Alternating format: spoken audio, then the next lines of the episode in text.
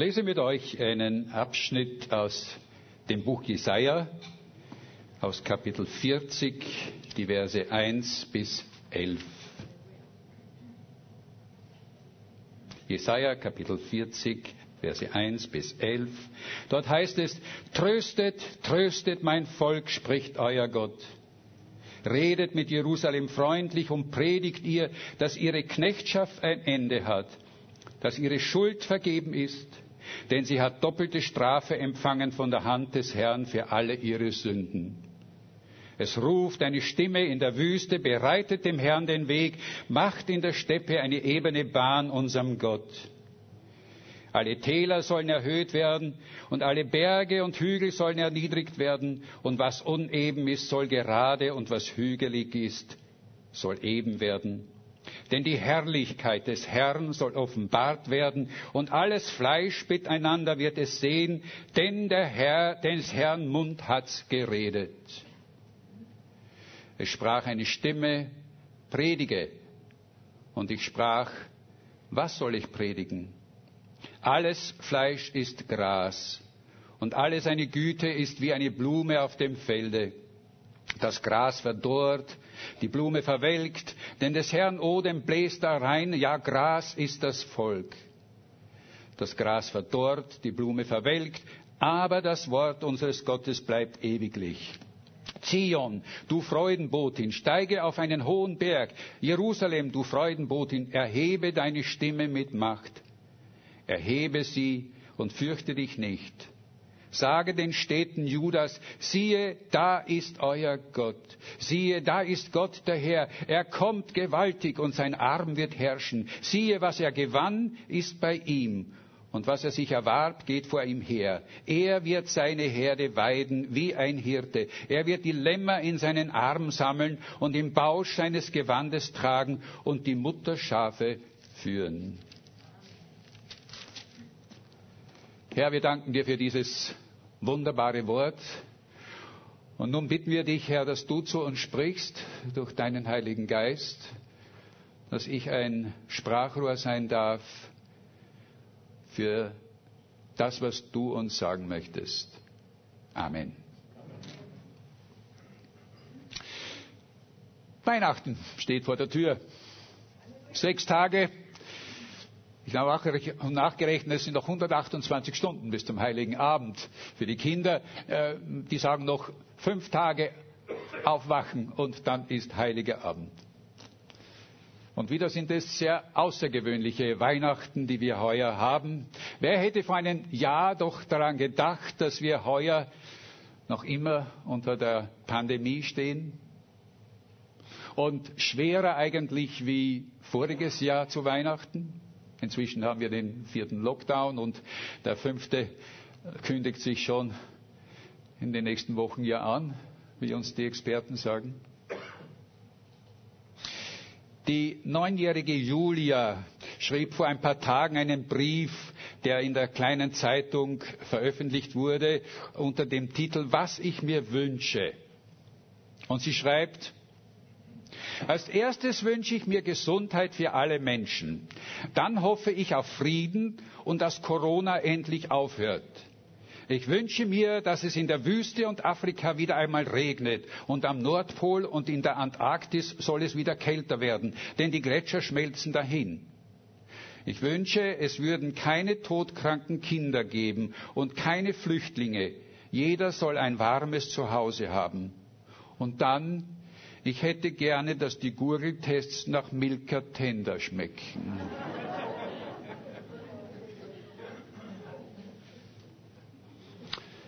Wünschen wir uns das nicht alle? Wir haben es doch eigentlich satt, diese täglichen Nachrichten über Corona, über die dramatischen Situationen in den Krankenhäusern und dann auch noch diese, entschuldigt, verrückten Demonstrationen vor den Krankenhäusern. Oder auch die Berichte über den Tod von Männern und Frauen und Kindern, die auf der Suche nach einem besseren Leben auf dem offenen Meer dann ertrinken. Wir leben in einer Zeit, in einer Welt, wo Radikalismus und Gewaltbereitschaft immer mehr zunehmen. Wir leben in herausfordernden Zeiten. Nicht nur wegen der Pandemie, sondern auch der allgemeinen weltpolitischen Lage. Man hört Geschrei von möglichen Krieg in der Ukraine, in, in, in China. Viele Menschen sind in diesen Tagen sehr verunsichert und haben Angst. Sie fragen sich, wie wird es weitergehen? Was wird noch alles kommen? Wird es jemals besser werden? Niemand hat darauf eine endgültige Antwort. Selbst die Wissenschaft ist sich ja nicht ganz sicher manchmal. Manche Menschen, die stecken den Kopf in den Sand und sagen und leugnen, dass es Corona gibt. Andere haben Angst vor den noch nicht ganz bekannten ähm, Langzeitwirkungen einer Impfung.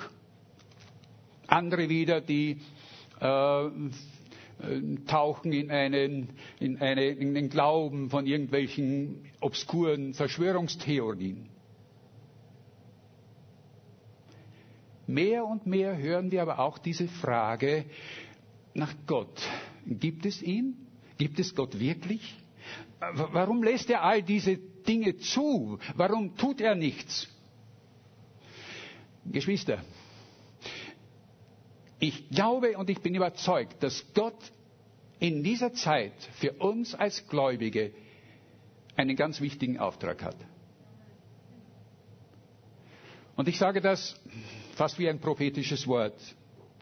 Nicht, dass wir als Gläubige alle Antworten haben. Nein, nein. Wir haben sie auch nicht. Aber wir kennen den, der die Antwort hat. Und der die Macht hat. Über alles und der uns verheißen hat, dass er uns nicht im Stich lässt, wenn wir auf ihn vertrauen. Gott möchte, äh, dass wir das auch dieser Welt verkünden. Und Gott möchte uns mit diesem Text aus Jesaja 40 äh, diesen Auftrag erkennen und auch wahrnehmen, was wir, wie wir damit umgehen. Denn unsere Zeit, unsere Tage hier sind denen vor 2500 Jahren sehr ähnlich. 50 Jahre war dieses kleine Volk Juda bereits in der babylonischen Gefangenschaft, äh, wohin sie der äh, babylonische König Nebukadnezar äh, verschleppt hatte, nachdem er Jerusalem erobert hatte, die Stadt zerstörte und den Tempel niederreißen ließ. Anfangs hatten diese Leute ja noch immer gehofft, dass die Babylonier hm, sie bald wieder freilassen würden. Aber je mehr die Jahre vergingen, umso mehr sank ihre Hoffnung. Ohnmacht und Hilflosigkeit war so das Lebensgefühl nicht nur des Einzelnen, sondern eigentlich der ganzen Gesellschaft geworden. Es ist doch so, es ist doch so, wir, wir kennen das ja. Wenn man in einer schweren Krise ist und wo es scheint, dass es keinen Ausweg mehr gibt und äh, auch kein Ende mehr davon äh, zu sehen ist, dann machen sich Verzweiflung und Resignation breit. Und so fragten auch sie sich damals, ähm, wo ist Gott? Warum lässt er es zu? Gott hat uns vergessen. Nun, äh, Sie wussten, und das muss man auch zur Kenntnis nehmen, äh, dass, sie, dass es nicht von ungefähr kam. Äh, die Leute damals hatten über Generationen Gott ignoriert. Sie hatten Gott von ihrer Liste gestrichen. Sie waren ihre eigenen Wege gegangen. Wie oft hatte Gott sie eigentlich gewarnt, dass sie in ihr eigenes Elend laufen würden. Doch sie hatten alle diese Warnungen in den Wind geschlagen und nicht auf Gott gehört. Jesaja beschreibt diesen Zustand, diese Beziehung, die sie zu Gott hatten in Kapitel 1, ganz am Anfang seines Buches in Kapitel 1, Vers 3, wo es heißt, ein Ochse kennt seinen Herrn und ein Esel die Krippe seines Herrn, aber Israel kennt's nicht und sein Volk versteht's nicht.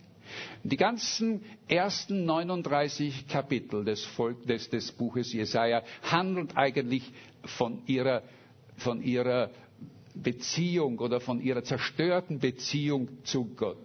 Und hier, hier in Kapitel 40, da ändert sich plötzlich dieses Bild. Gott gibt seinen Boten und es sind mehrere, denn es heißt hier nicht nur tröste, sondern tröstet. Er gibt seinen Boten, er gibt ihnen allen einen Auftrag. Tröstet, tröstet mein Volk, spricht euer Gott. Redet mit Jerusalem freundlich und predigt ihr.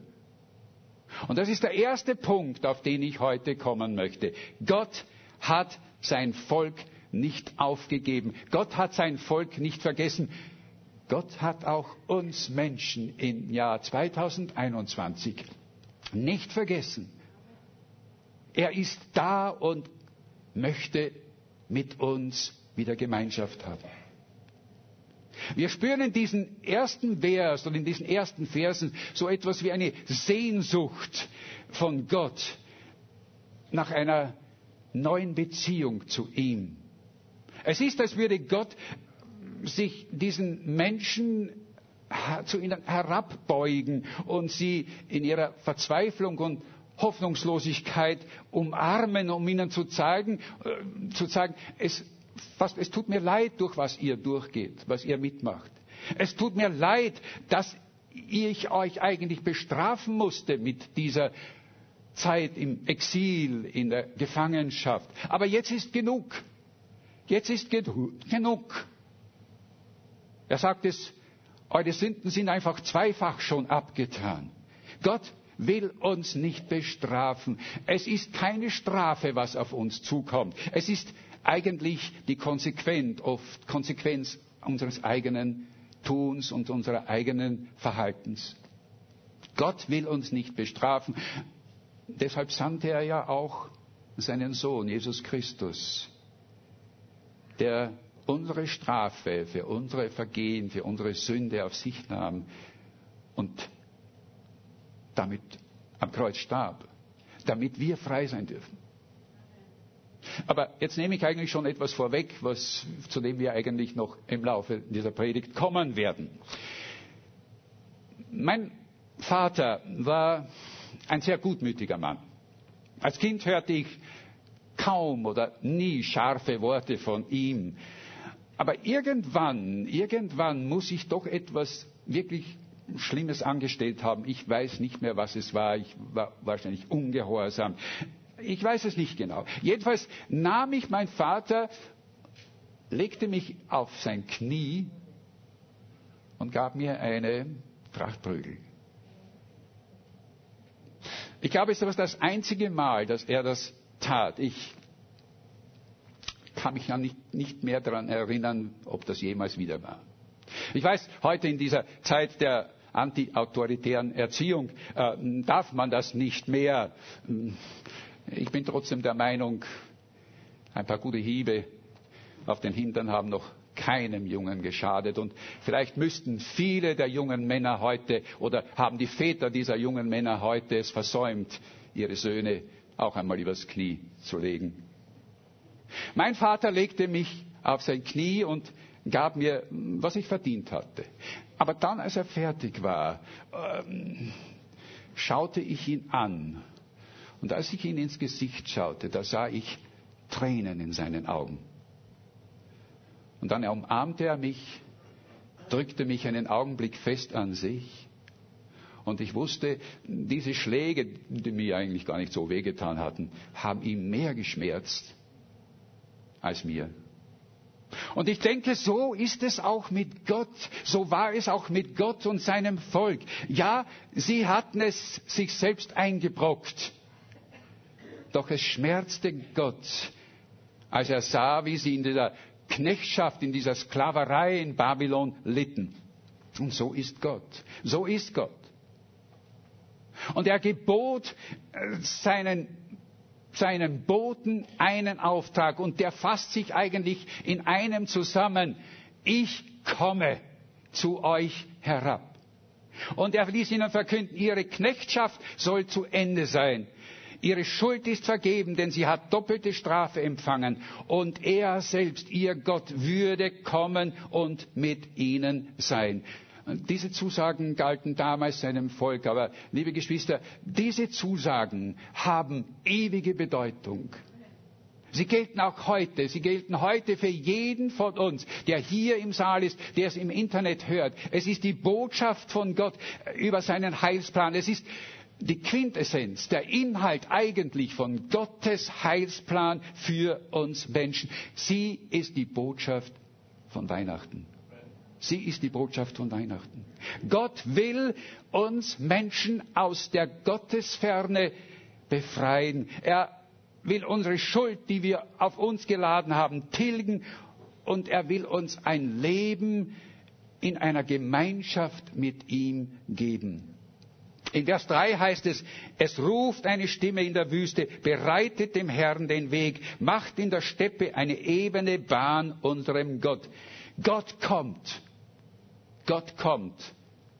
Und nichts und niemand soll sich ihm entgegenstellen. Das geht aus diesen Versen hervor.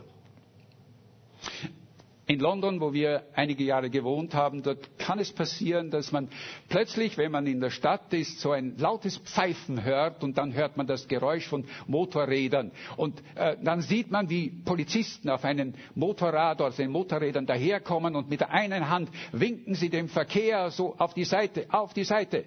Macht Platz, macht Platz. Und der ganze Verkehr kommt dann zum Stillstand.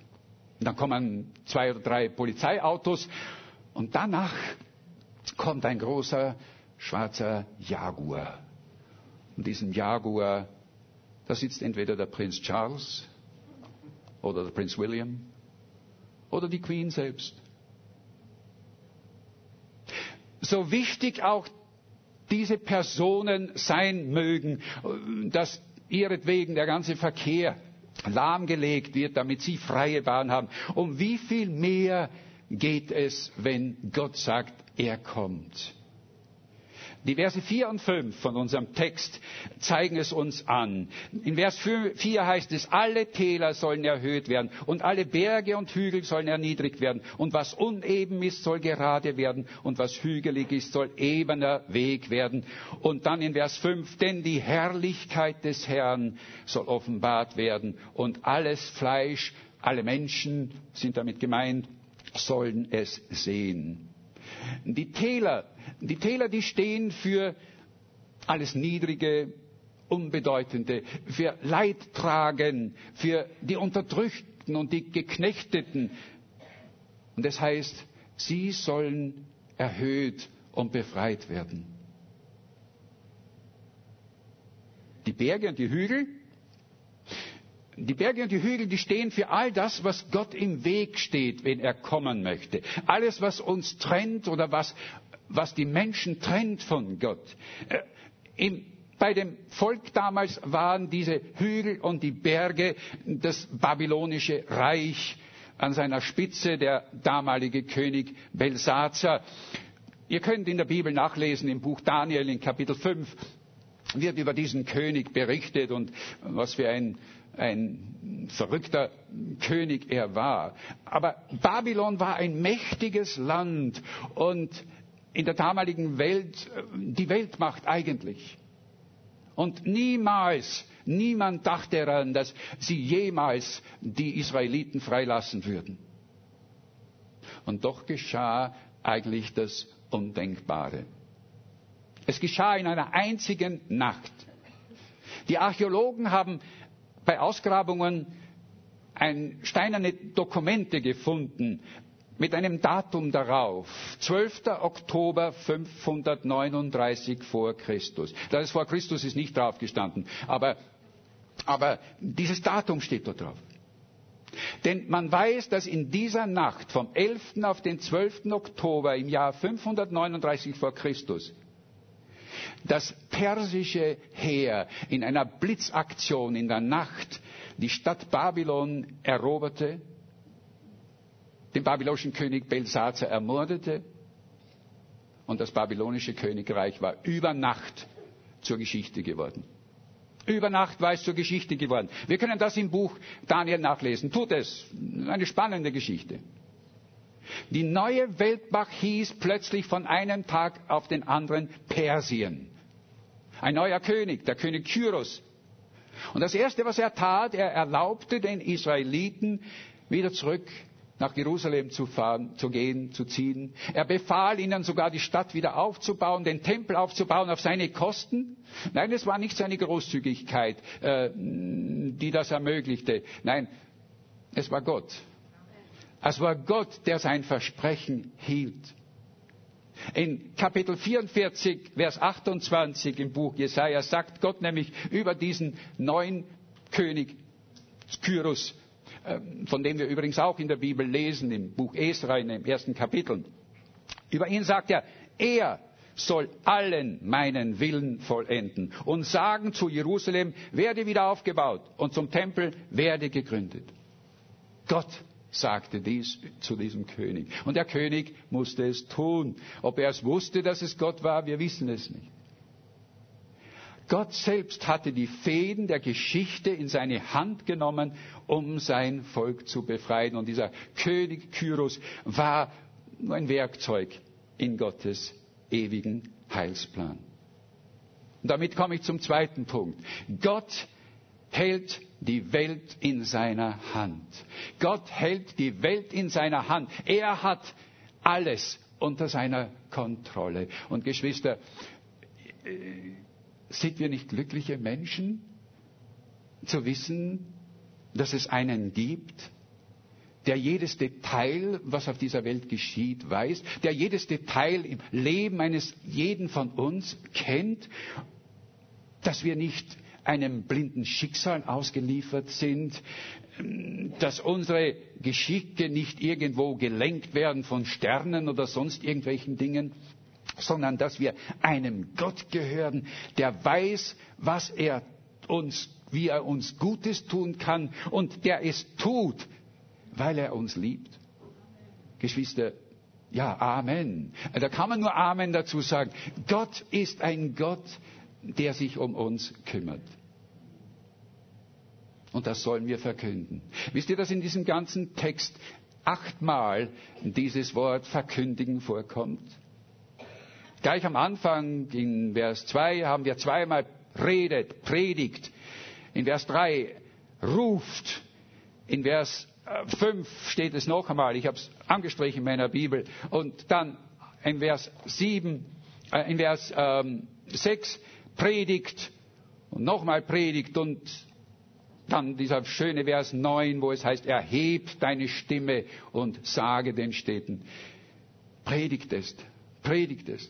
In Vers 6 und 7, da ist von einer Stimme die Rede, die sagt, predige.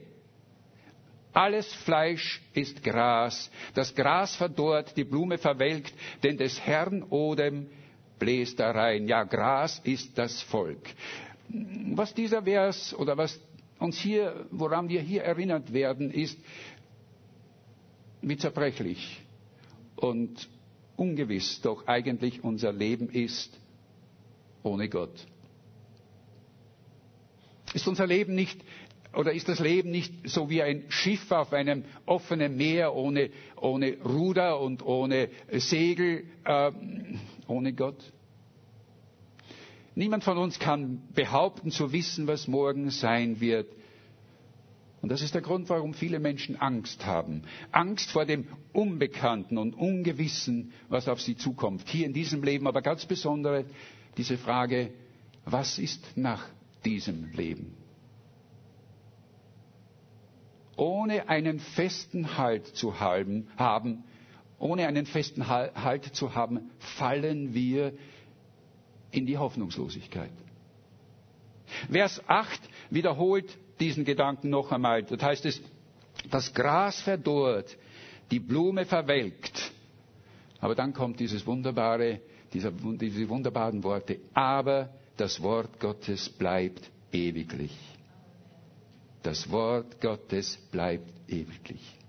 Gottes Wort, seine Verheißungen, das, was wir gehört haben, dass er sagt, er will uns frei machen. Er will uns nicht strafen. Er will Gemeinschaft mit uns haben. Diese Verheißungen, sie alleine geben uns einen Halt.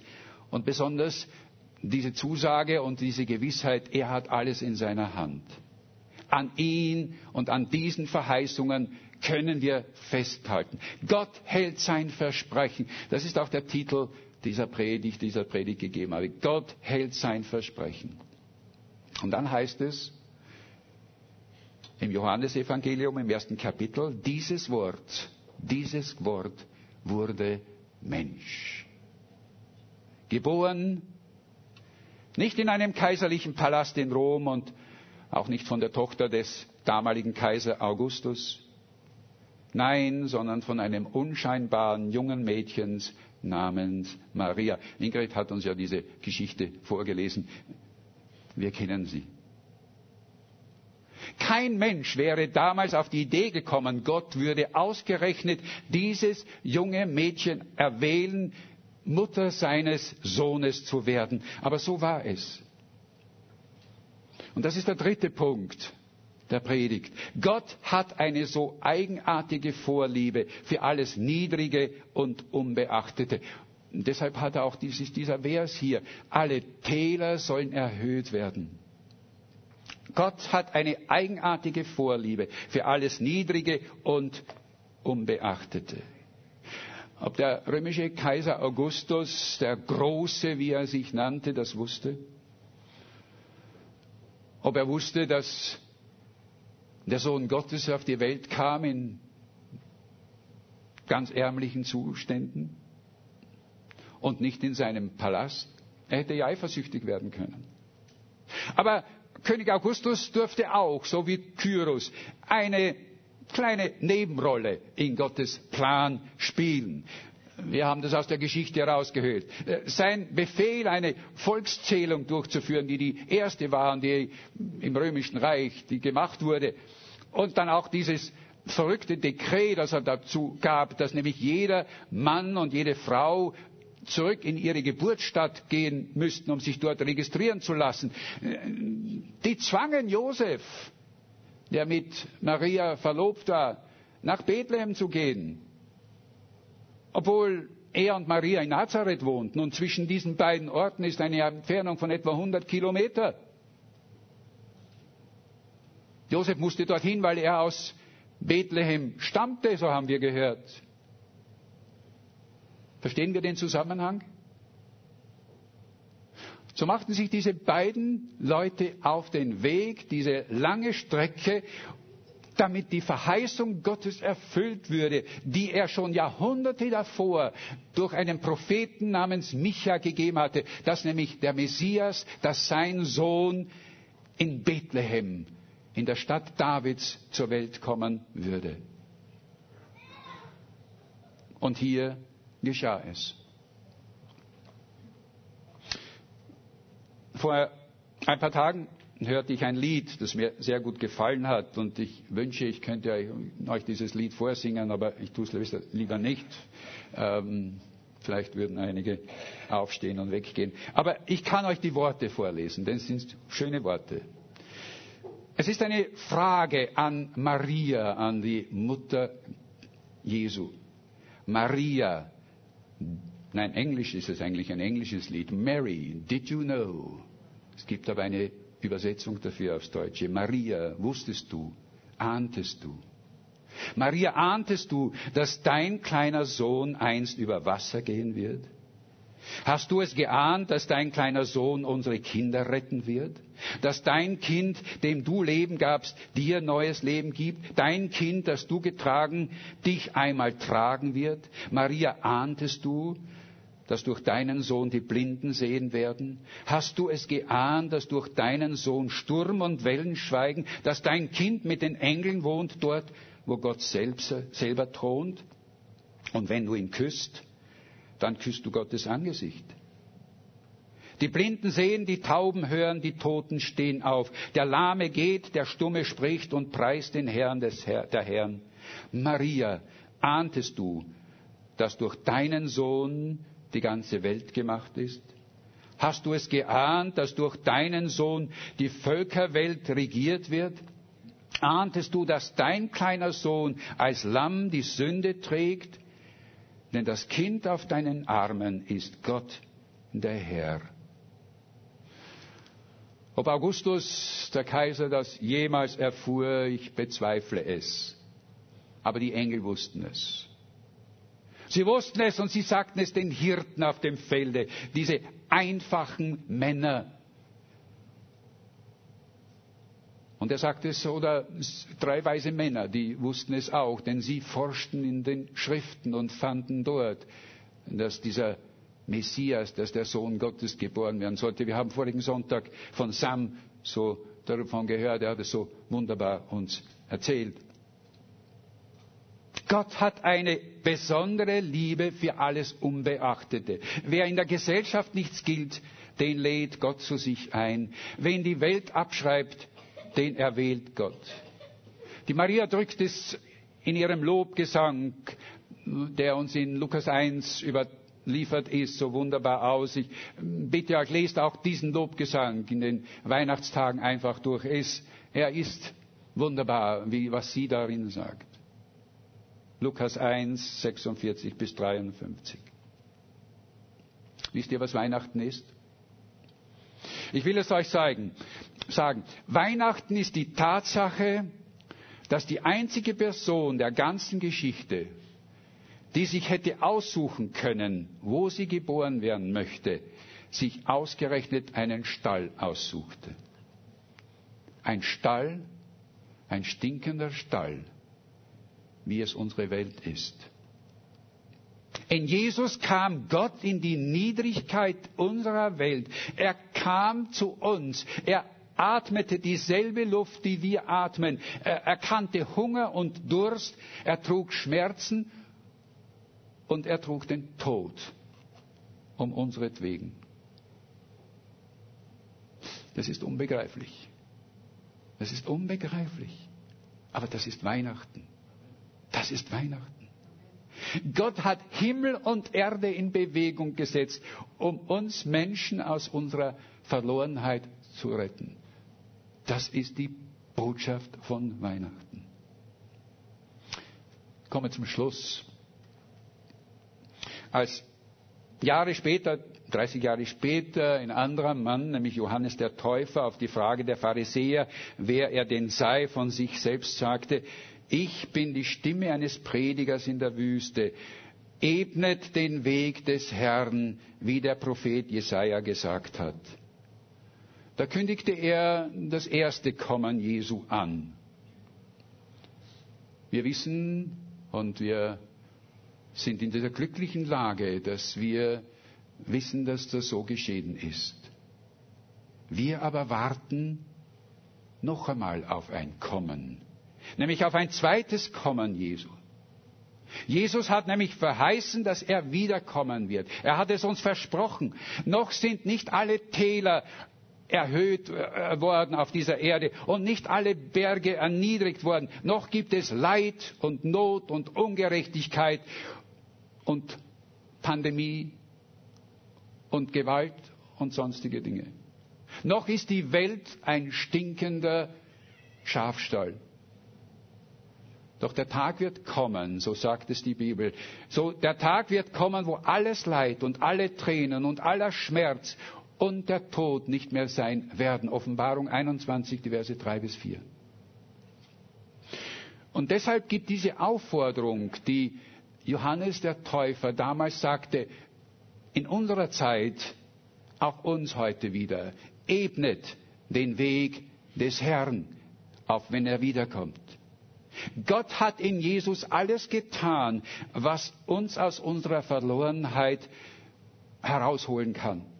Aber nun liegt es an uns, den Weg für diesen Herrn, für den Herrn zu ebnen, den Weg nämlich zu unserem Herzen. Und daran müssen wir selbst arbeiten. Denn es gibt hier Hindernisse, es gibt hier Berge, es gibt hier Dinge, die aus dem Weg geräumt werden müssen. Dazu gehören unser Stolz vielleicht, unsere Lieblosigkeit, dazu gehören unser, unsere Bindungen, unsere geheimen Bindungen, die wir noch immer haben in unserem Leben. Dazu gehört aber auch unser Unglaube, immer dann, wenn wir in einer Krise stecken und meinen, wir müssen mit eigener Kraft aus der wieder herauskommen. Da steckt da stehen noch große Hindernisse im Weg. Und die gilt es zu, aus dem Weg zu räumen. Und das können wir tun. Jesus hat gesagt, ich komme wieder. Und im Thessalonicher Brief heißt es, er wird kommen wie ein Dieb in der Nacht. Mir gefällt das Wort Dieb nicht. Ich würde lieber sagen, er wird kommen wie ein Freund, aber unangekündigt in der Nacht. Wir wissen nicht, wann es sein wird. Und deshalb dürfen wir keine Zeit verstreichen lassen. Wenn wir Christus kennen und auf ihn warten, dann wir, müssen wir damit anfangen, den Weg für ihn freizumachen, damit er in unser Herz kommen kann. Er ist der Reine und er möchte auch in ein reines Herz kommen. Und wenn wir Christus noch nicht kennen, wenn du Christus noch nicht kennst, dann bereite den Weg vor in deinem Leben, dass er kommen kann. Er wird kommen. Er hat es verheißen. Es ist gewiss, wir können uns darauf verlassen. Und deshalb denke ich, ist es für uns, und da komme ich zum Schluss mit Vers 9, auch unsere Aufgabe. Und ich sehe eigentlich diese Predigt heute äh, in diesem Sinn.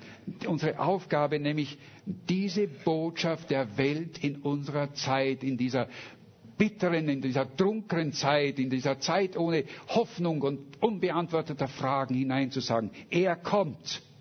In Vers 9 stehen diese wunderbaren Verse. Steig auf einem hohen Berg, erhebe deine Stimme mit Macht, erhebe sie und fürchte dich nicht. Sage, siehe, da ist unser Gott, siehe, da ist Gott der Herr. Er kommt gewaltig und sein Arm wird herrschen.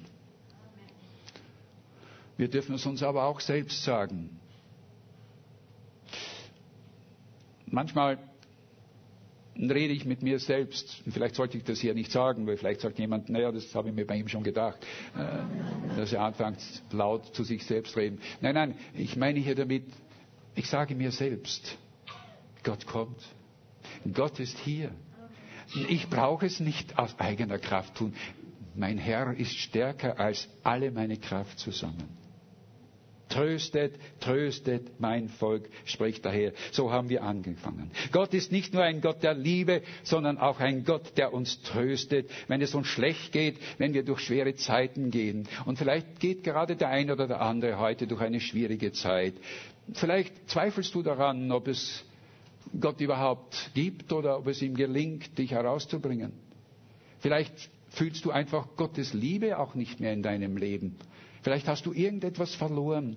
Und dann möchte ich dir ähm, mit diesen beiden letzten Versen in diesem Abschnitt ganz besonders ermutigen und eine neue Zuversicht, ein, ein, ein, ein neues Vertrauen und eine neue Freude geben.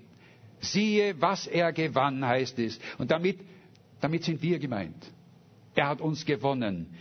Er hat uns, wenn wir sein Kind sind im, im Glauben, wenn wir das sind, dann sind wir die, die er gewonnen hat mit seinem Tun, mit seinem Leben, mit seinem Tod. Siehe, was er gewann, ist bei ihm und was er sich erwarb, geht vor ihm her. Er wird seine Herde weiden wie ein Hirte. Er wird die Lämmer in seinen Arm sammeln und im Bauch, Bausch seines Gewandes tragen und die Mutterschafe führen. Mögen wir alle in diesen Tagen und in den kommenden Jahren uns getragen fühlen in seinem Arm. Besonders wenn wir verletzt sind, wenn wir krank oder einfach müde sind von den Herausforderungen dieser Welt, dieser Zeit. Tröstet, tröstet mein Volk. Das spreche ich euch zu. Und ich wünsche euch gesegnete und freudige Weihnachten, auch in dieser dunklen Zeit. Amen. Vater, wir preisen dich für deinen wunderbaren Plan, den du für uns Menschen hast, dass du uns nicht fallen lässt, auch wenn wir von dir abgefallen sind oder äh, uns von dir immer wieder entfernen. Du, du kümmerst dich um uns, du suchst uns, du hast Sehnsucht nach uns. Danke, Vater, für diese große Liebe. Und danke auch, dass wir aus diesem Abschnitt erkennen, welche Macht du hast. Du kannst die Geschichte so drehen und wenden, dass sie zu deinem Heil und zu deinem Heilsplan dient. Du hast es mit den Großen gezeigt damals und du wirst es heute auch zeigen, was, ja, was noch kommen wird. Gib uns wieder neu auch diese, diesen Trost und diese Hoffnung und dieses große Vertrauen. In deinem Namen bitten wir das. Amen. Amen.